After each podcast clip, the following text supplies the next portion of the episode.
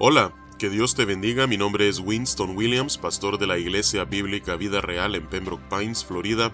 Bienvenidos a otro episodio de Vida Devocional, un ministerio de la Iglesia Bíblica Vida Real, cuya misión es sembrar la verdad de la palabra de Dios en los corazones de los hombres y cosechar vidas nuevas para el reino de Dios.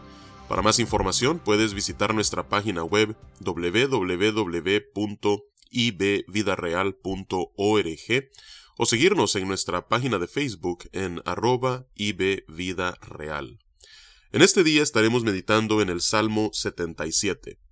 Este es un salmo en el cual ah, el autor se encuentra sumido en una depresión profunda y al meditar en las obras maravillosas y en el poder de Dios encuentra aliento y ánimo para su alma.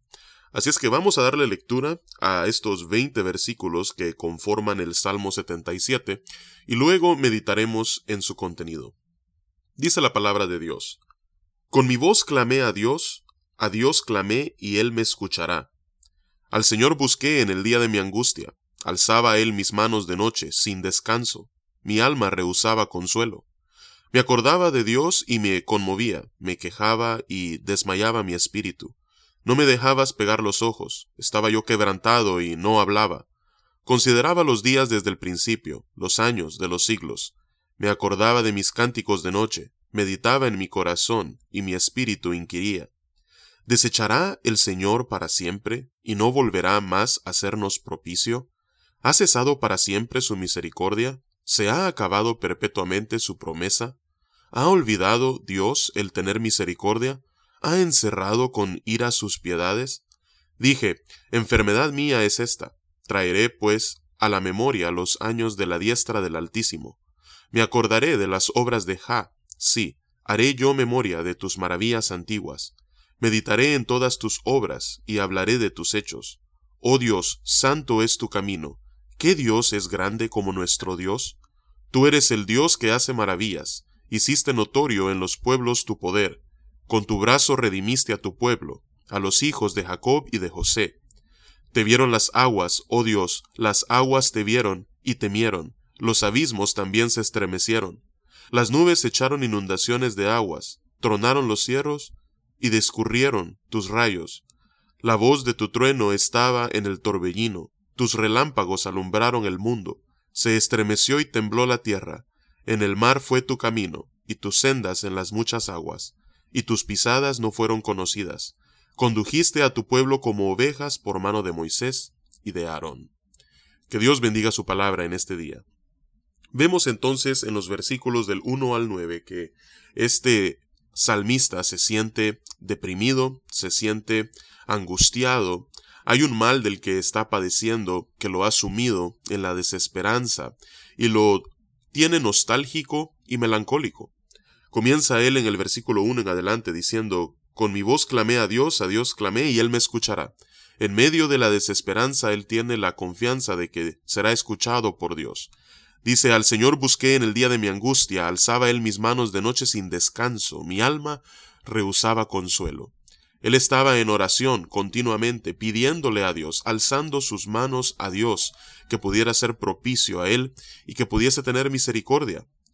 Dice él en el versículo 3 que se acordaba de Dios y se conmovía, se quejaba y desmayaba su espíritu. Al pensar en, en Dios, al pensar en, en, en sus obras, lo que él conseguía a cambio era que se sumía aún más en la tristeza. Dice, no me dejabas pegar los ojos, estaba yo quebrantado y no hablaba.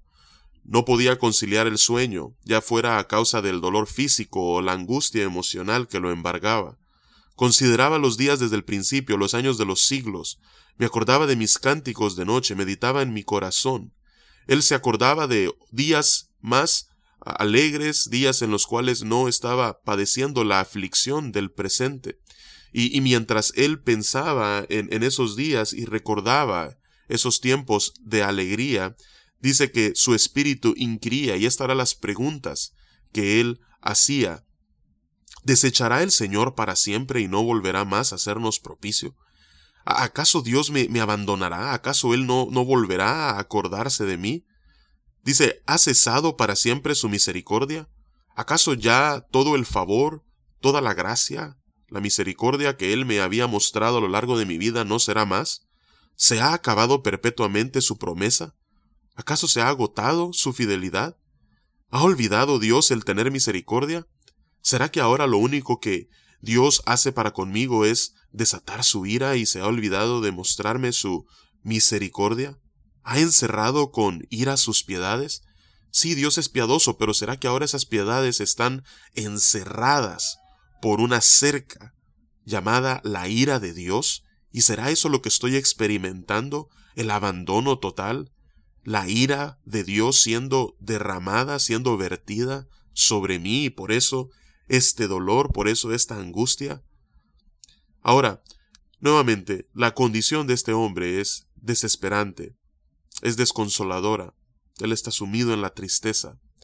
Pero a partir del versículo 10 vemos un giro. Dice él, dije, enfermedad mía es esta. Traeré pues a la memoria los años de la diestra del Altísimo. Entonces él redirige sus pensamientos y en lugar de estar meditando en su condición actual y lamentándose acerca de cómo sus días no son como antes, él comienza a partir del versículo 11 a acordarse de las obras de Dios y a hacer memoria de sus maravillas antiguas. Comienza a meditar en todas sus obras y a proclamar, a hablar de los hechos poderosos de Dios. Y dice en el versículo 13, Oh Dios, santo es tu camino. ¿Qué Dios es grande como nuestro Dios? Al pensar en las obras maravillosas de Dios, su conclusión es, no hay otro como tú, oh Dios. ¿Qué? ¿Qué Dios de maravillas? Hiciste notorio en los pueblos tu poder. Con tu brazo redimiste a tu pueblo, a los hijos de Jacob y de José. Dios es el que es verdadero y único. No hay otro como Él. La respuesta a la pregunta que él hace en el versículo 13 es un ah, contundente ninguno. No hay otro Dios que sea como tú. Tú eres el único que hace maravillas. Tú eres el único todopoderoso que ha manifestado su diestra omnipotente a todos los pueblos. Tanto así que fue ese brazo extendido el que redimió a su pueblo. Y luego, desde el versículo 16 hasta el final, él medita en lo que fue esa gran obra, ese gran acto de redención de parte de Dios. Dice en el versículo 16, Te vieron las aguas, oh Dios, las aguas te vieron y temieron, los abismos se estremecieron. Esta es una referencia a cuando Dios abrió el mar rojo de par en par y el pueblo de Israel cruzó a través de él como en tierra seca. Dice, las nubes echaron inundaciones de aguas, tronaron los cielos y descurrieron tus rayos. Todos estos son elementos de la naturaleza que se utilizan para ilustrar lo que es la majestad y el poder de Dios. La voz de tu trueno estaba en el torbellino, tus relámpagos alumbraron el mundo, se estremeció y tembló la tierra. Nuevamente la manifestación del poder de Dios como Él hizo notorio su omnipotencia a todos los pueblos. En el mar fue tu camino y sus sendas en las muchas aguas, y tus pisadas no fueron conocidas. Condujiste a tu pueblo como ovejas por mano de Moisés y de Aarón. Así es que este es un buen remedio para la depresión. Este es un buen remedio para la desesperanza. El redirigir nuestros pensamientos de nuestras circunstancias y enfocarlos en Dios, en su poder, y el no, el no solamente en lo que Él ha hecho en el pasado, sino en lo que Él puede hacer todavía en el presente y sin duda en el futuro. Así es que vamos a orar en este momento y vamos a pedirle al Señor que cuando nosotros nos encontremos en una situación de tristeza profunda, de desconsolación, podamos nosotros hacer memoria de las obras poderosas de Dios y fijar nuestra mirada en Él de tal manera que podamos recobrar ánimo y hallar nuestro descanso en el Omnipotente. Padre, venimos ante tu presencia en este día, dándote las gracias por tu palabra.